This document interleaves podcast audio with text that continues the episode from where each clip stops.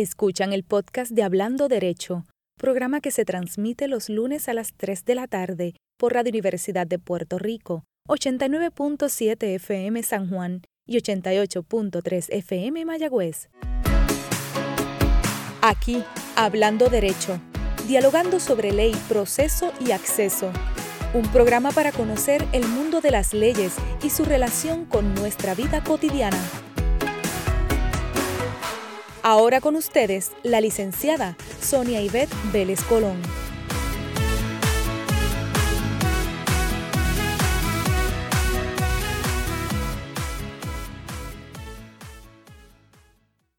Buenas tardes a todos y todas las amigas y amigos que se unen todos los lunes a las 3 de la tarde en este espacio para hablar derecho donde la conversación siempre gira en torno a un tema de la mayor importancia e interés. Siempre hablamos de la ley, de los procesos y el acceso a la justicia.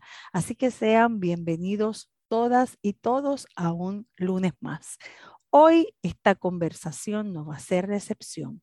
Vamos a estar dialogando con el ingeniero Carl Soderberg, profesional que ha dedicado su vida a la protección del ambiente, reconocido en el país por su gran peritaje y conocimiento en la materia y con quien les aseguro vamos a tener una gran y profunda conversación.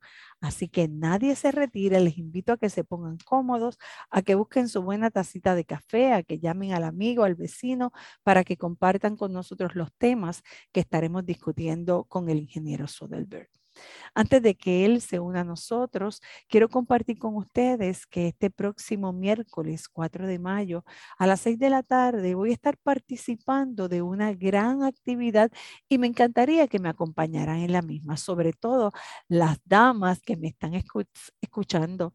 Se trata de un conversatorio que estaré moderando bajo el título de Executive Mom o en español podemos denominarlo como mamás ejecutivas y que es auspiciado por Legal Project Management Partner.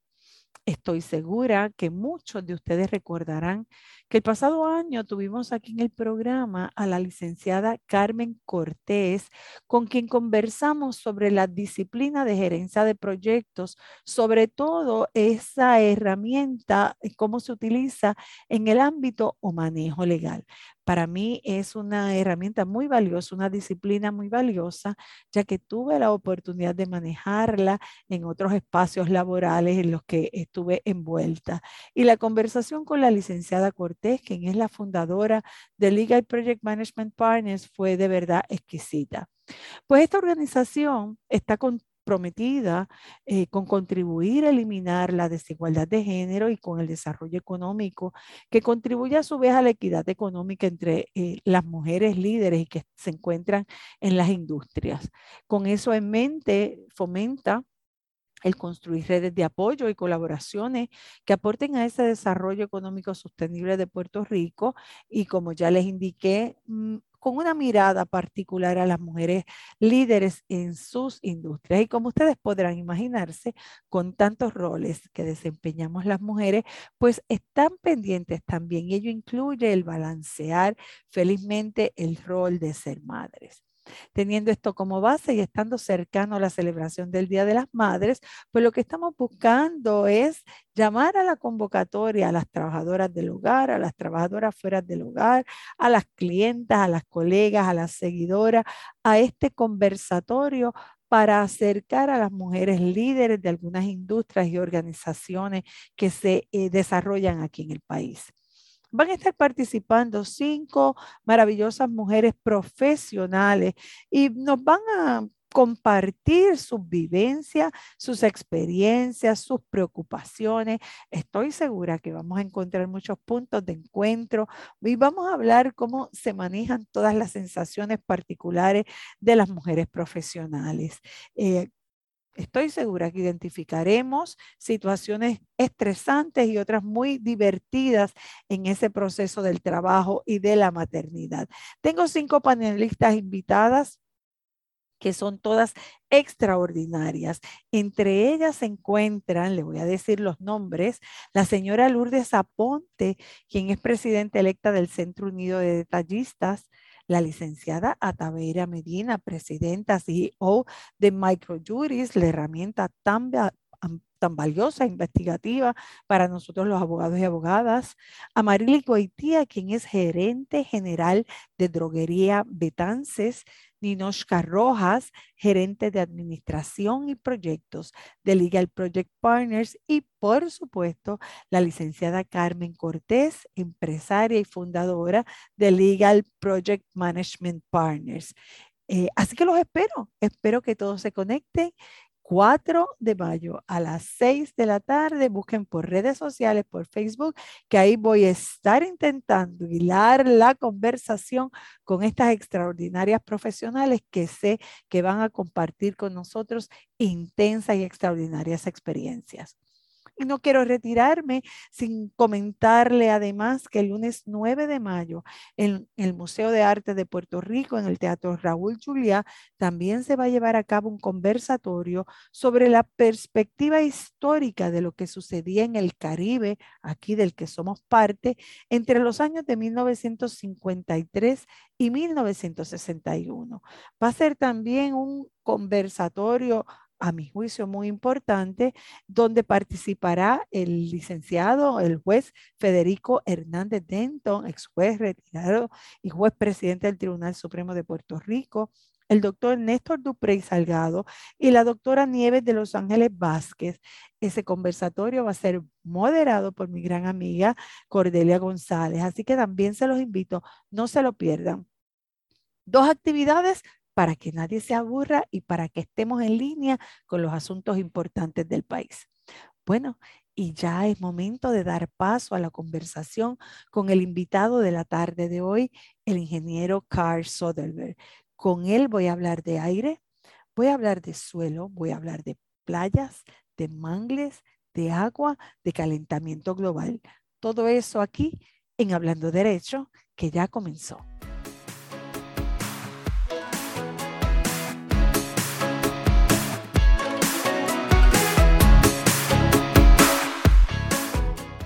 Nuevamente la bienvenida a todos y todas las amigas de Hablando Derecho. Qué bueno que están aquí para unirse a nuestra conversación. Hoy el tema, ya ustedes verán, es de la más alta importancia. Vamos a estar hablando sobre temas de orden ambiental, sobre todo de calentamiento global, del recurso agua en Puerto Rico y de seguro sobre otros temas relacionados con estos. Y para ello me acompaña un exquisito profesional a quien le guardo el mayor de los respetos Conmigo, el ingeniero Carl Soderberg, a quien con mucho placer le doy la bienvenida hablando derecho. Qué gusto, ingeniero, qué honor tenerlo aquí con nosotros. Bienvenido. Muchas gracias por la invitación de participar en su programa. Encantado de hacerlo. Qué bien. Yo quiero que eh, usted es una figura muy, muy conocida en el país.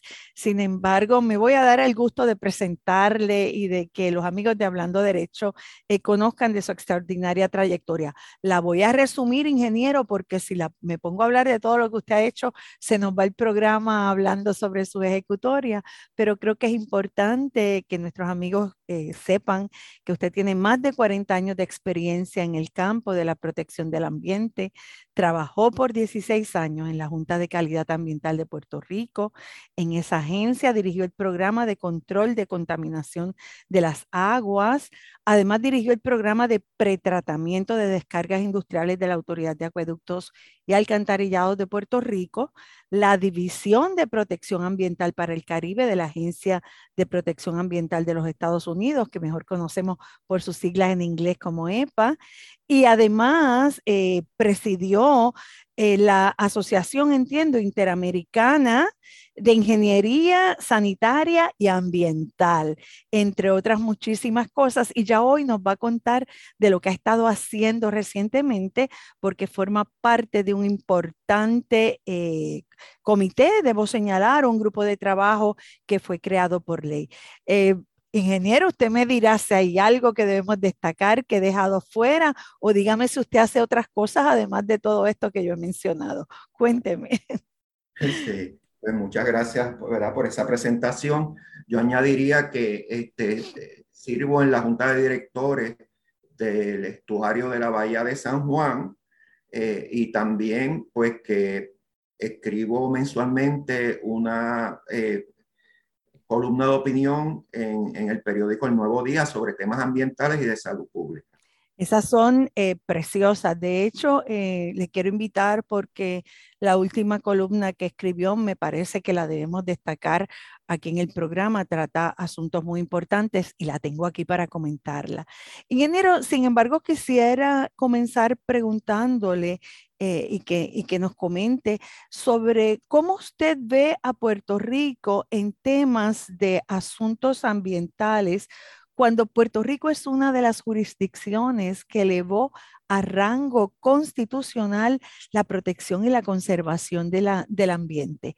Eh, y sé que además dimos pasos muy certeros en los años 70, 80, eh, con la creación de organismos que fueron muy importantes en la vigilancia de la protección ambiental. ¿Cree usted que seguimos la línea o algo nos ha pasado en el camino? Bueno, yo quisiera reflexionar primero eh, para la época de 1970, cuando Puerto Rico adoptó la Ley de Política Pública Ambiental que creó la Junta de Calidad Ambiental. Mucha gente no sabe que esa es la primera agencia ambiental de las Américas. Mm. Precedió a la EPA por seis meses. Eh, también dos años después se creó el Departamento de Recursos Naturales eh, y eh, tuvimos un caso eh, bien importante porque puso precisamente a Puerto Rico en los, como digo yo, en los libros de oro del derecho ambiental mundial, en el caso del derrame de petróleo del Sueco Locotroni en Cabo Rojo. ¿Por qué? Porque Puerto Rico logró el precedente de que se tuviera que compensar no solamente por la limpieza de un derrame de petróleo, sino también por el daño ambiental. Y de ahí en adelante, todos los países del mundo, cada vez que hay un derrame de petróleo o de otra cosa, también pueden pedir, eh, ¿verdad?, que, que eh, retribución por la cuestión de los daños a la flora y a la fauna. Y ese fue Puerto Rico, mm. eh, como usted estaba diciendo. Sin embargo, yo tengo que decir que hoy en día Puerto Rico ha perdido mucho terreno.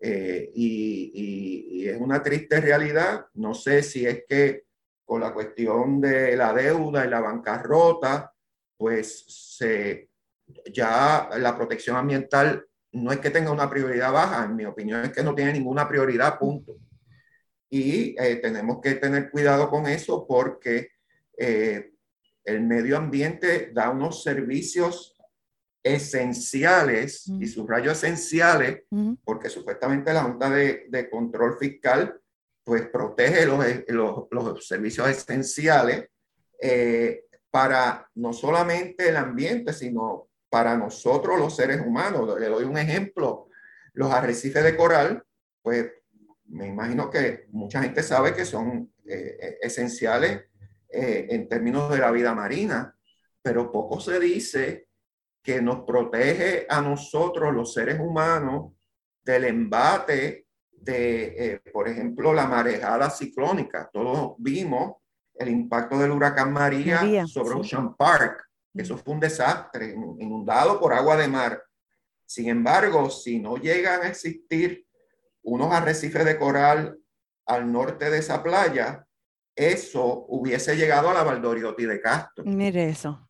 Entonces, eso es un ejemplo de un servicio que nos está dando a nosotros los seres humanos, no a los pececitos, a los pajaritos, como dicen por ahí. Y, sin embargo, no, no, no le hacemos caso, no los protegemos y, y, y estamos jugando con fuego. Deje, déjeme ver si le sigo porque eh, me parece impactante todo lo que nos ha relatado hasta este momento.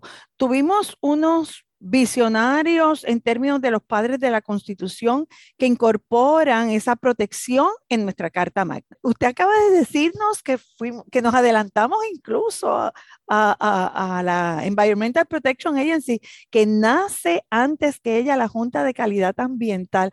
Así que había una conciencia en esos momentos muy clara sobre lo que es la protección ambiental.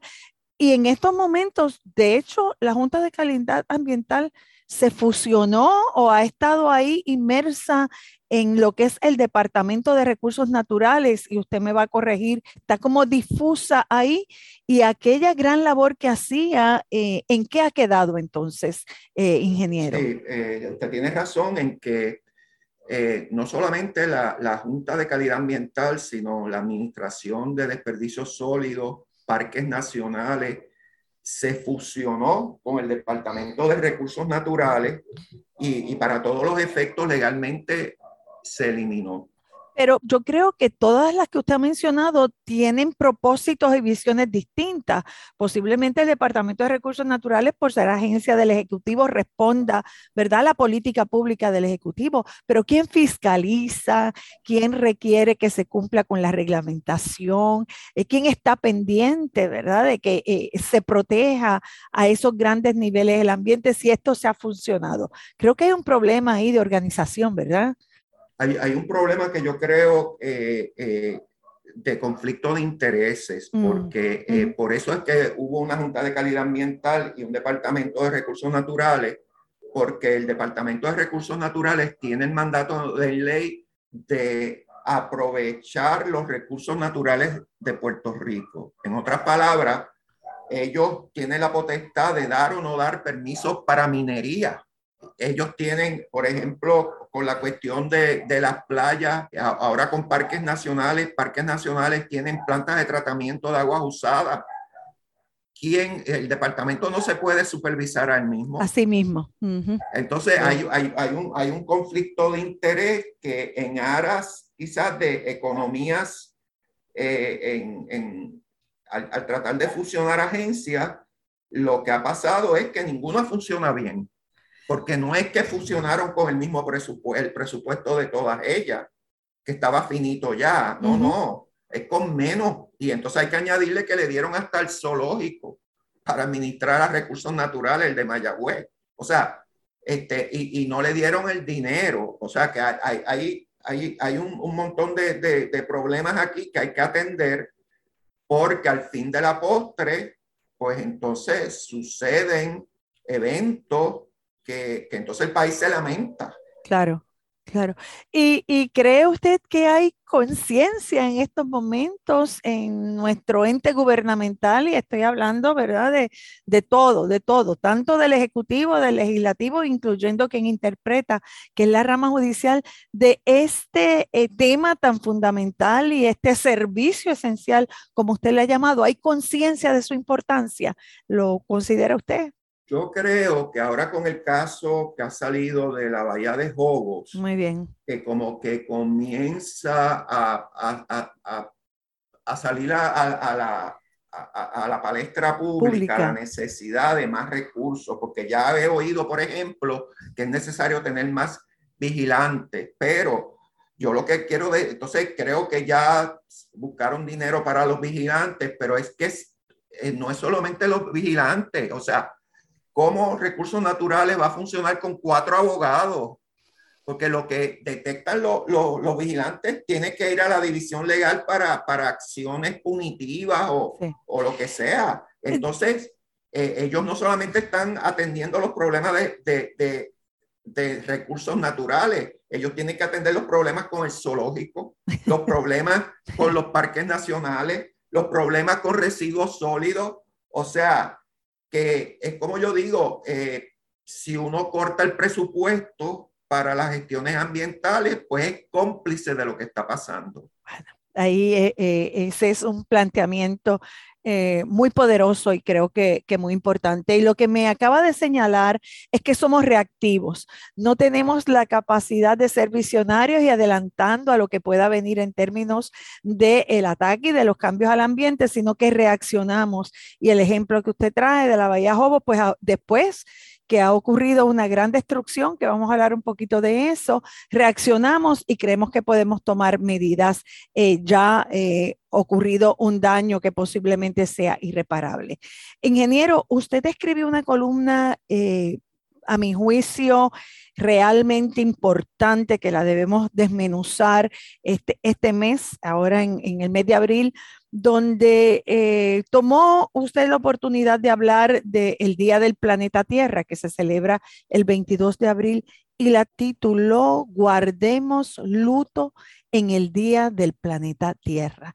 No era, según su punto de vista, entiendo, un momento de celebración, sino un momento de recogimiento, de, guardar luto. Eh, ¿Qué pensó cuando la estaba escribiendo? ¿Qué le motivó? ¿Qué le movió a este título tan impactante? Sí, a mí lo que me movió es que usualmente, eh, no solamente el Día del Planeta Tierra, gracias a Dios en Puerto Rico se celebra la semana y debería ser todos los días, ¿no? Por la importancia que tiene para, para toda la humanidad, eh, que, que, es como motivo de celebración y se hacen ferias de información y qué bueno que se hacen, pero el espíritu más bien es alegre, pero con todo lo que ha pasado eh, con la dejadez que ha habido con los recursos naturales, con eh, eh, el deterioro también que, que, ha habido, pues yo creo que no era motivo de celebración, sino motivo de, de, de, recogimiento, de reflexión, de que mira, ¿qué estamos haciendo con nuestro entorno? Tenemos que recapacitar y, y, volver a, a, a, esa época en, en, términos del entusiasmo que había y el apoyo de los 70 y los 80. Eh, y, y, retomar esto porque se nos va la vida con esto. El, el artículo, eh, usted hace una relación de asuntos que me parece que debemos mencionar particularmente cada uno. Comienza señalando que debemos guardar estricto luto por las agresiones al medio ambiente, ¿verdad? Ya eso de por sí es, es contundente el mensaje. Estamos agrediendo, estamos dañando y lo que me preocupa es que posiblemente con es con conocimiento. De hecho, en un momento usted señala, más de 50 años después de nosotros estar hablando sobre temas ambientales, ya no se puede atribuir desconocimiento al problema. Y comienza, de hecho, señalando y marcando la destrucción masiva de los mangles y trae como ejemplo la Reserva Natural de la Bahía de Jobos. Eso ha hecho llorar al país, ¿verdad? Pero menciona además el problema que hay con la calidad del aire, con los residuos sólidos, con una poca conciencia de reciclaje. Menciona el agua, que la vamos a tratar con mayor particularidad mm, en momentos más adelante del programa. Y hay algo que me impactó increíblemente, leo el párrafo, es una oración. No puedo dejar de mencionar que solo se ha sembrado menos del 1% de los 144 millones de árboles que destruyó el huracán María. ¿Qué estamos esperando, licenciado? Hay poca educación, las escuelas deben hacer algo, el Departamento de Educación. ¿Cómo manejamos el hecho de que el país tenga conocimiento de este puñado de asuntos tan esenciales que usted trae? Pues primero, ¿verdad? Este, el público se debe enterar para que entonces le exija a, los que están en, en la legislatura en la rama ejecutiva que tomen acción, porque eh, yo estuve en un foro auspiciado por el Colegio de Ingenieros, donde había un representante de la Junta de Control Fiscal, y él estaba hablando muy este, entusiasmadamente de cómo la Junta de, Control Fiscal estaba apoyando los esfuerzos de Puerto Rico para eh, eh, transformar el sistema de generación eléctrica de combustible fósil a renovable, lo cual hay que hacer y es bien importante. Pero en, la pregunta yo le, le dije, le, pregunté al representante que, que si ellos apoyaban también las medidas de, de, protección ambiental y, y, él se despachó diciendo que eso era un asunto del Estado Libre Asociado de Puerto Rico, como que ellos se lavaron las manos. Las manos. Eh, sin embargo, no se lavaron las manos con, el cambio de energía. O sea que para unas cosas sí, otras cosas no. Eh, y entonces eso para mí demuestra que ellos están completamente ajenos de cuál es el beneficio para Puerto Rico de tener un medio ambiente que cumpla con las normas y, y la protección de, de, los recursos naturales. Eso por un lado, ¿ves? O sea que, y, y entonces en esto de, de, de, la destrucción que hubo de los árboles, se quejan porque el dragado de Carraízo va a costar alrededor de 150 millones de dólares. El, el, embalse Dos Bocas, de donde sale el agua del superacueducto, y hago un paréntesis aquí, porque todo el mundo se cree que el superacueducto lo que hace es suplir agua para San Juan, no, suple agua primero por los municipios que hay entre Arecibo y San Juan, suple parte de Cagua, Gurabo y llega un poco hasta San Lorenzo. Mm. O sea que eh, es un, un, un, aporte importante. Pues resulta que el embalse de Boca está más sedimentado que Carraízo. Mira. Está en un 63%. Y, y, y, y dragarlo va a exceder los 400 millones de dólares. O sea que cuesta un montón. Sin embargo, el no tener árboles aumenta la tasa de, de sedimentación la, sedimentación no solamente afecta lo, los embalses, sino que mata los arrecifes. La sedimentación es puro veneno para los arrecifes. Y ya expliqué la importancia de los arrecifes para nosotros los seres humanos. Entonces, en, los miles de millones que hay para la reconstrucción de Puerto Rico, por lo menos yo no he encontrado partidas dirigidas a reponer esos árboles que tumbó María. Y eso es infraestructura verde. Es infraestructura, pero no es la infraestructura de cemento y concreto. Entonces, y algunos dirán, bueno, pero es que eso no me, no me ayuda. Bueno, pues entonces prefieren gastar los 400 millones que no los gastan en el dragado de, de, de dos bocas y a duras penas van a, a, sacar el dinero para dragar Carraízo. O sea, que, que hay como una falta de conciencia de, como digo yo, de los servicios esenciales que da el medio ambiente al ser humano, al ciudadano puertorriqueño. Estamos hablando de la casa común, estamos hablando de la vida, estamos hablando de la naturaleza y sobre todo en un entorno nuestro caribeño y un archipiélago como somos nosotros. Creo que es de vital importancia eh, ir sobre todos estos aspectos que usted nos ha señalado. Tengo algunas preguntitas más sobre esa opinión eh, que usted publicara, ingeniero, pero si me permite, vamos a recesar brevemente para cumplir con los compromisos que siempre tenemos y ya regresaremos a retomar este importante tema que estamos discutiendo hoy en Hablando Derecho. Amigos, ustedes no se retiren, en breves segundos regresamos con ustedes.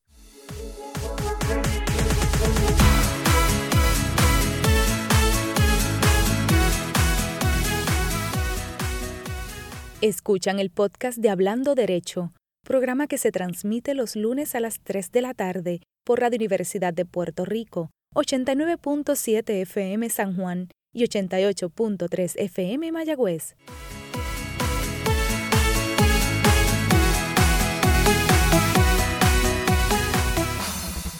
Ya estamos de nuevo en Hablando Derecho. Hemos iniciado una conversación de un calado y de una importancia sin igual. Me acompaña en la tarde de hoy el ingeniero Carl Soderberg y estábamos tratando de crear, oír sobre la importancia de mirar todo lo que es la naturaleza y los recursos eh, naturales y ambientales como un servicio esencial. ¿Qué pasa con el aire, con la calidad de aire que tenemos en Puerto Rico? ¿Tenemos algo por qué preocuparnos o eso no lo debemos mirar? Desafortunadamente hay dos áreas en Puerto Rico que no cumple con una, entre comillas, nueva norma de calidad de aire federal para dióxido de azufre, nueva norma porque entró en vigor en el 2010, pero ya han pasado 12 años.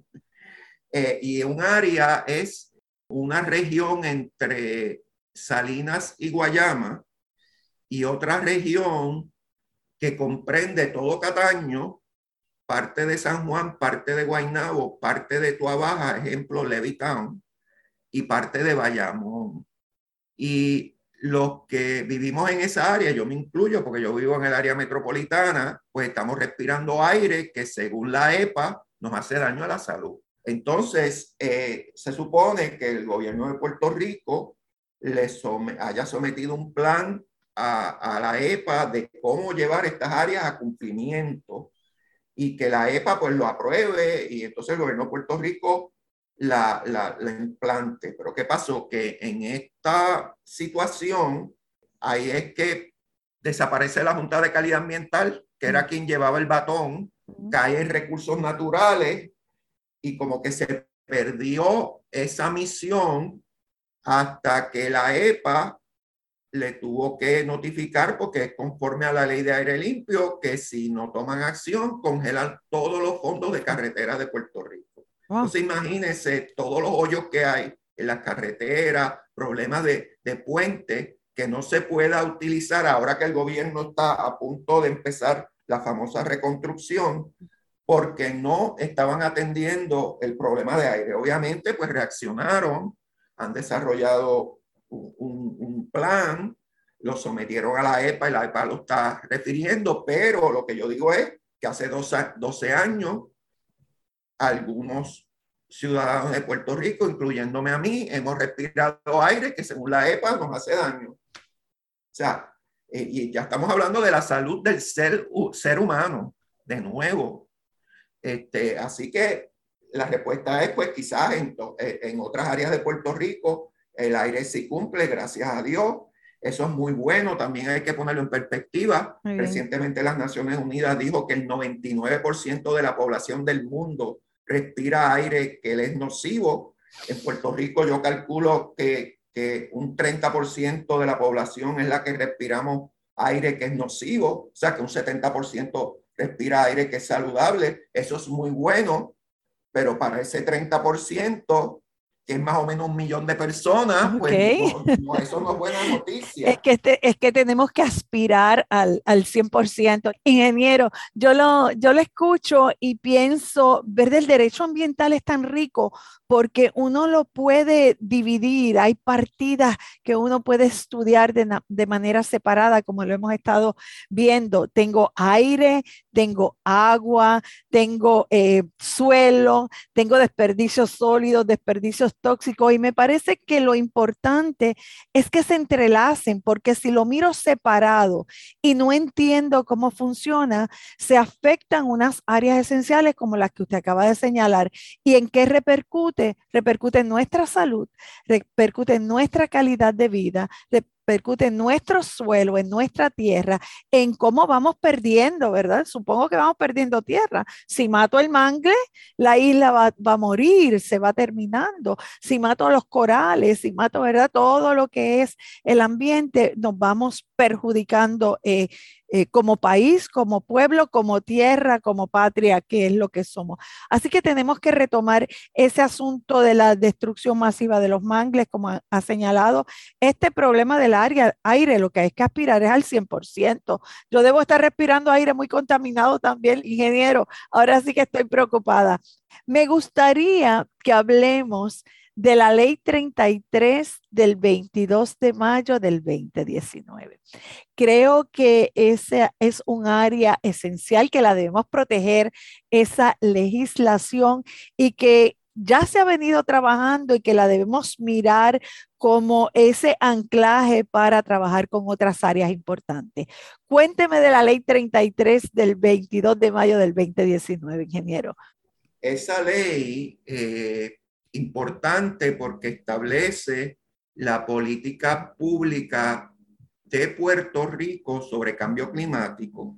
Importante porque se establece cuando el presidente Trump, que no quería saber del cambio climático, eh, ordenó que la EPA hasta eliminara todo lo que tuviera que ver con cambio climático hasta en el website hasta ese nivel llegó. Y sale, ¿verdad?, de las organizaciones mundiales que habían. Sí, todo. Sí. Entonces, Puerto Rico, a, a, pesar, ¿verdad?, de ser parte de los Estados Unidos, valientemente, en mi opinión, adoptó la ley y aparte de establecer la política pública, eh, la ley establece eh, el Comité de Expertos y Asesores de Cambio Climático, compuesto por nueve personas eh, eh, hay tres que son ex oficio, que es el secretario de Recursos Naturales, el secretario de Desarrollo Económico, me imagino que es para balancear la parte económica con la parte ambiental, él o la presidenta de la Universidad de Puerto Rico. Entonces hay, sin, hay seis miembros, vamos a llamarle técnicos. Eh, la Universidad de Puerto Rico está representada, aparte de su, en este caso, la presidenta interina, está eh, la doctora Maritza Barreto, que es profesora en la Escuela Graduada de Planificación, ella es oceanógrafa.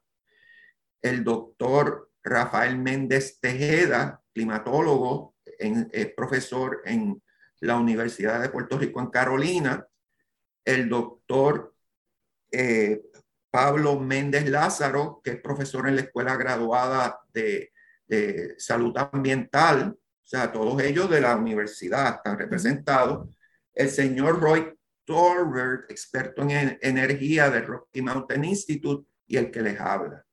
Y entonces, lo que hay que destacar es que a nosotros no se nos paga, nosotros no derivamos, no nos pagan ni, ni las dietas de, la, de las, reuniones, pero todo lo hacemos con un gran compromiso porque estamos identificados con el bien de Puerto Rico. Quiero aclarar eso. Qué bonito. Y nuestro nombramiento tuvo que ir no solamente para la aprobación del Senado, sino de la Cámara, que eso es extraño, ¿Sí? porque normalmente ese tipo de puestos es a dos o tres, pero aquí pues la ley exigió que era Cámara y Senado, es un, un, puesto por cinco años que trasciende el ciclo político, o sea, se quiere que haya continuidad. Muy bien. Y cuando haya que sustituir, no, no es todos a la vez, sino unos primero y otros después para que haya eh, eh, continuidad y escalonado. Sí, muy bien. Muy bien. Entonces, una de nuestras labores es desarrollar el plan de mitigación, adaptación y resiliencia al cambio climático de Puerto Rico. O sea, cómo Puerto Rico va a enfrentar al cambio climático, que no es que va a llegar en, el tiempo de nuestros nietos, ya está aquí, ya nos está afectando y, cada vez va a ser peor. Ahí nosotros vamos a, eh, nos no, tiramos esa tarea pero tuvimos, yo tengo que decir que tuvimos que elaborar por los dos primeros años sin presupuesto. Eh, y, y, no fue hasta que llegó la presente administración que nos dieron algún dinero, lo cual agradecemos, porque nosotros tenemos peritaje en ciertas áreas, pero no tenemos peritaje en otras áreas.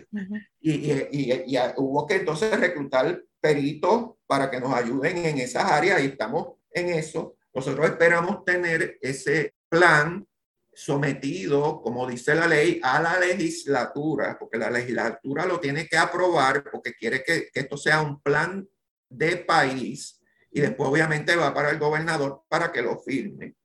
Eh, y, y, eso nosotros entendemos que lo vamos a tener listo para el verano del 2023. El año que viene. Uno dirá, mira, pero ¿por qué se tardan tanto? Primero porque no teníamos el dinero y segundo, nosotros queremos dar un proceso de participación pública bien robusto. Como un ejemplo, en el fin de semana pasado hicimos unas vistas públicas para el bosquejo del plan. Y ustedes dirán, bueno, pero ¿por qué el bosquejo? Bueno, lo que pasa es que el uso y costumbre es llevar a vistas públicas un documento cuando ya está casi terminado. Y entonces cuando está terminado es más difícil modificarlo. Nosotros queremos empezar desde eso básico. Mira, pueblo de Puerto Rico, se nos quedó algo. Quieren que nosotros enfaticemos algo. Díganos a las ahora, antes de que nos pongamos a redactar el plan. Entonces déjeme, déjeme. actitud de, de, que el pueblo participe desde el principio. Muy bien, déjeme algunas preguntas que se me ocurren. Acaba de decir el título de la ley, Ley de Mitigación, Adaptación y Resiliencia al Cambio Climático de Puerto Rico. Y ha dicho algo muy importante, esto no es algo que vamos a esperar que llegue, esto es algo que estamos viviendo. ¿Cómo los ciudadanos, cómo le podemos decir a los ciudadanos? Uno, que es cambio, ¿verdad? Que es cambio climático, es lo que debo señalar, que es cambio climático. ¿Cómo le podemos describir a los ciudadanos para que ellos se enteren y reconozcan que efectivamente el cambio climático está con nosotros? Entiendo que es una cosa natural el cambio climático. El problema es cuando el hombre. El ser humano lo acelera y creo que eso es algo de lo que ha estado pasando. Sí, eh, es bueno que haga la pregunta porque hay una diferencia, por ejemplo, el tiempo, cuando dicen el informe del tiempo por la televisión es, pues mira, la temperatura, la velocidad del viento, si llovió o no llovió para un día en particular, o el pronóstico, que normalmente no va, no va más allá de cinco días, pero es algo preciso.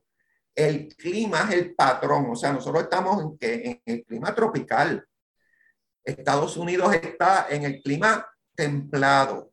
Si nos vamos a los países escandinavos al norte, pues es el clima ártico. Entonces ya eh, esa es la diferencia. Ahora, ¿por qué hay el cambio climático? Porque ahí, ahí es lo que se llama el calentamiento global, que la temperatura está subiendo, pudiera estar bajando. Eh, en, en otras épocas pasó eso, pero ahora está subiendo y entonces eso altera el clima. O sea, cojan el caso de Puerto Rico. Normalmente en Puerto Rico la época seca es enero, febrero, marzo, abril. Sin embargo, miren lo que pasó en febrero. Hubieron lluvias que se compararon a las inundaciones de María. De María. En febrero, cuando, cuando se supone que sea un mes seco. Eso es cambio climático, que, que, que hay, está como errático. Entonces, como todo en la vida, hay unos países que, que van a, beneficiarse de ese cambio y otros que van a, a impactarse. Desafortunadamente, en todas las Antillas, las predicciones de los expertos es que vamos a perder un 20% de la lluvia. Y cuando digo 20%, no es que, que, que, que vamos a tener 20% menos lluvia durante la sequía, no, es que nosotros recibimos alrededor de 72 pulgadas al año, pues 20% de eso son 15 pulgadas menos. Entonces, tenemos que prepararnos para eso. Hay otros países como Colombia que, que ya tienen mucha agua, van a recibir más agua. Entonces, ellos se tienen que preparar para las inundaciones. Wow. ¿Eh? Oiga, este, eh, ingeniero, se me ocurre que sin árboles la cosa se va a complicar un poco más, ¿verdad? Con ese dato que dimos eh, al principio. y me parece que eso hay que tomarlo realmente en, en consideración. y, y, le escucho y digo, Dios mío, nuestros abuelos estarían este, aquí con, con, mucha confusión, porque nuestra vida a veces se basaba efectivamente en estas épocas que reconocíamos como la época de lluvia, la época de sequía, nuestra agricultura se basaba también en esos ciclos. Así que por eso la importancia de reconocerlos, de enterarnos de toda esta información para tomar las medidas que sean necesarias y evitar daños mayores. Creo que usted comenzó hablando de la lluvia y creo que uno de los grandes trabajos que han estado realizando ustedes a raíz de esto, eh, del nombramiento que han recibido, es con relación al agua, precisamente al agua. Y creo que tienen un informe muy importante que ya dieron a la luz pública eh, con respecto a los resultados que han obtenido de la investigación eh, relativa al agua. ¿Podría comentarnos qué debemos estar mirando y cuán atentos debemos estar a este tema en particular? Y, y, le voy a decir una cosa, ingeniero. Yo recuerdo que de niña siempre me habían enseñado que el agua no se perdía, el agua se transformaba, ¿verdad? En, gas, en líquido, en sólido. Y yo partía siempre de la premisa que íbamos a tener agua y que el agua siempre iba a estar disponible. Tal parece que eso no es así. Y cuando hablo de agua, estamos hablando de vida. De hecho, nuestro cuerpo es más agua que otra cosa. Por eso la importancia del tema. Bueno, que también quiero decir, y quizás lo podemos dejar para otro programa, también nosotros emitimos a petición del gobernador 100, 103 recomendaciones sobre protección de costas. Okay. Eso fue en el 2021. Ahora en el pasado eh, mes de marzo emitimos 50 recomendaciones motu propio con relación al agua, porque supuestamente estamos en la época de sequía, pero esta, eh, fue una, ha sido una época de lluvia realmente, pero quizás ahora eh, en vez de tener las lluvias de mayo, pues tengamos la sequía de mayo. Así que hay que estar pendiente a esos cambios, pero de todas maneras, el punto es que hay que preparar a Puerto Rico para cuando tenga 20% menos agua. ¿Y qué es lo que podemos hacer? Pues mire, la, la primera recomendación de nosotros es que la Autoridad de Acueductos y Alcantarillados reduzca la pérdida de agua en el sistema de distribución, que ahora mismo es estimado en un 60%, y se baja a un 17%, porque un 17%, que es lo que recomienda el Banco Mundial como algo aceptable, para mí no es aceptable, pero vamos a llegar allí primero. Y, y, y para que sepa cuál es la cantidad de agua si la llevamos a numerito, es dos veces y media lo que produce Carraízo diariamente. Eh, eh, explíquenos eso. No. Es, que eso es, eso para uno entenderlo le cuesta un poco. Lo que me está diciendo es quien se encarga del manejo de agua en el país, ¿verdad? El ente gubernamental no puede trabajar con la pérdida que tiene de agua potable y alcance esos números que usted nos ha señalado.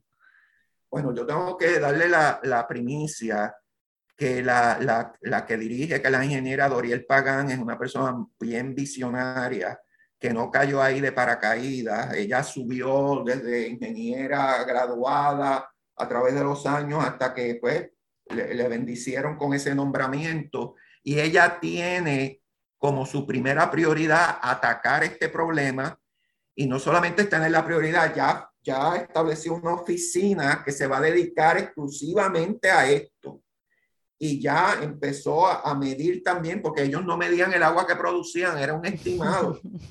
Así que a lo mejor no es 60% o un 50%, pero un 50% es, malo. Mucho, claro. yo no, eh, eh, pero la, buena noticia es que Acueducto ya está encaminado a atender esto que por más de 40 años no lo estaba atendiendo.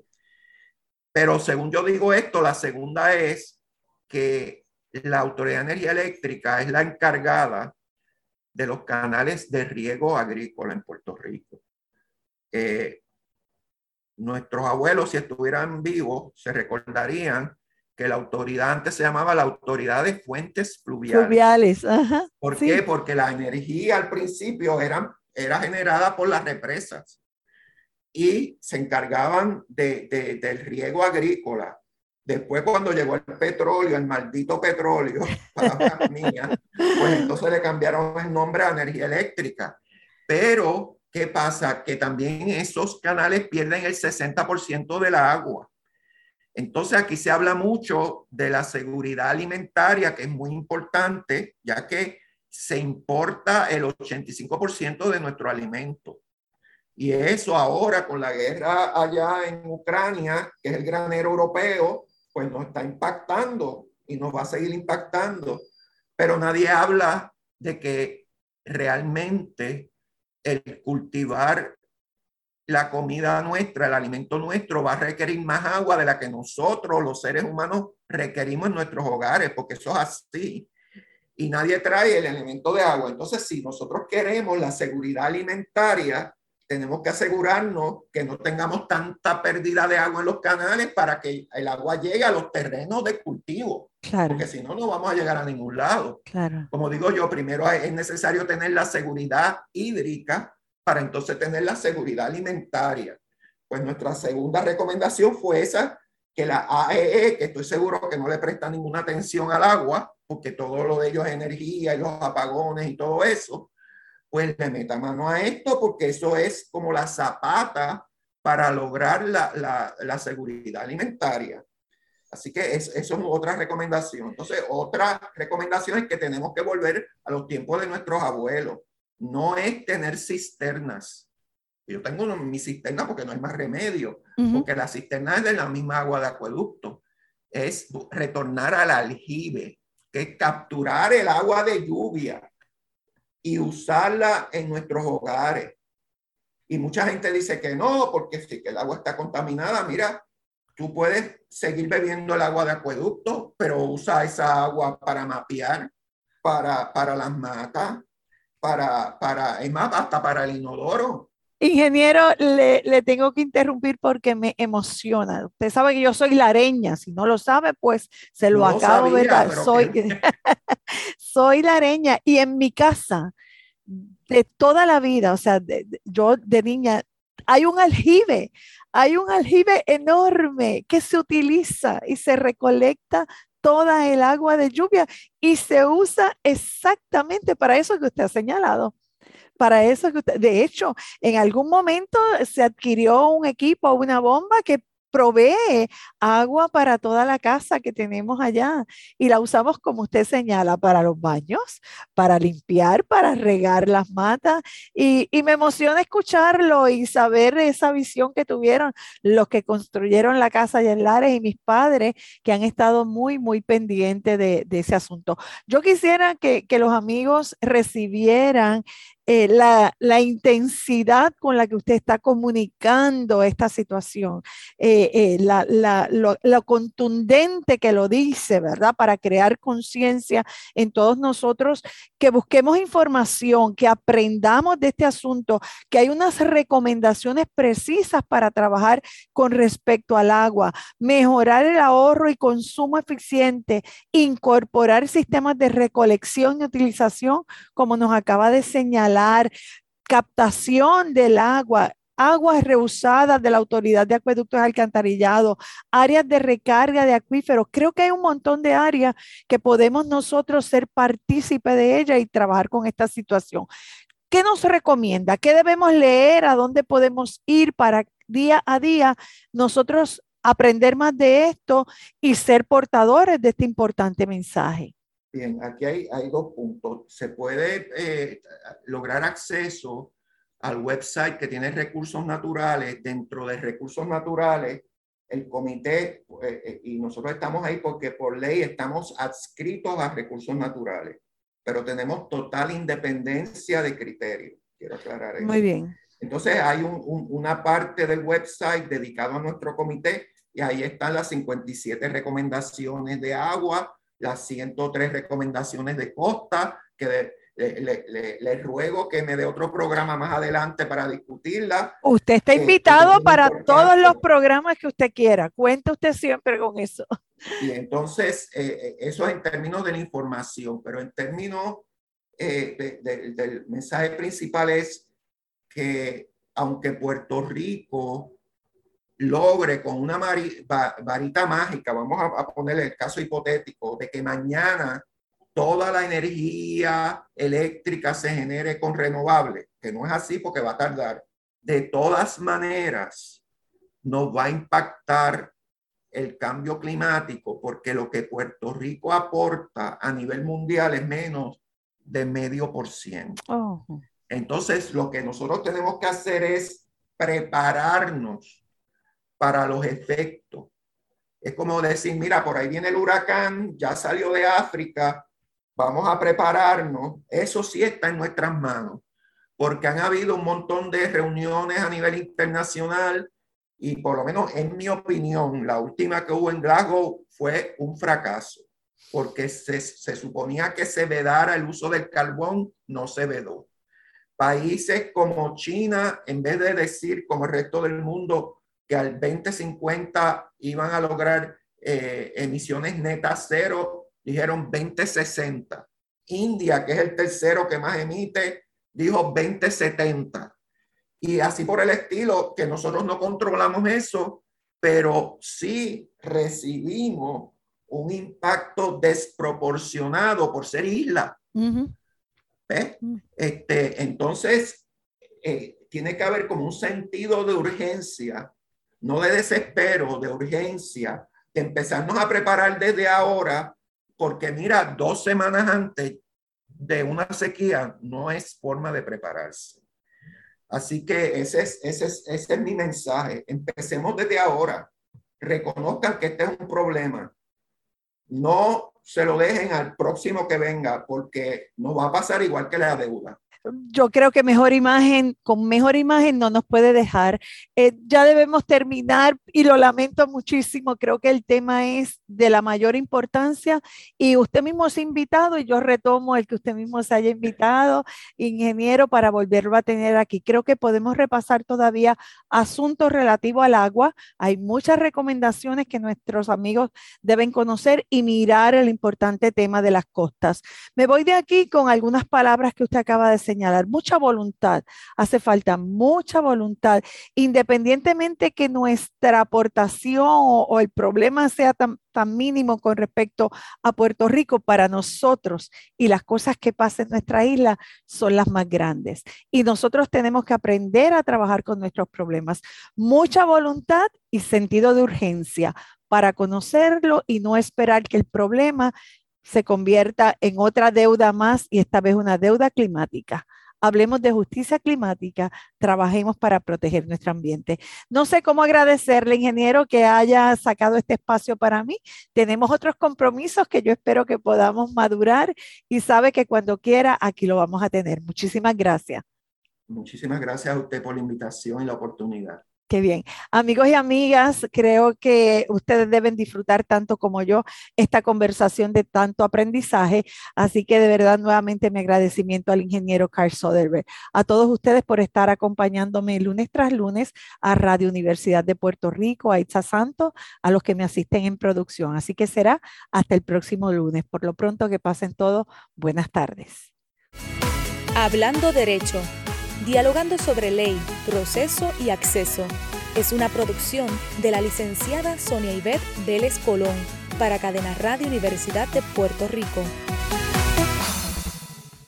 Escucharon el podcast de Hablando Derecho, programa que se transmite los lunes a las 3 de la tarde por Radio Universidad de Puerto Rico, 89.7 FM San Juan y 88.3 FM Mayagüez.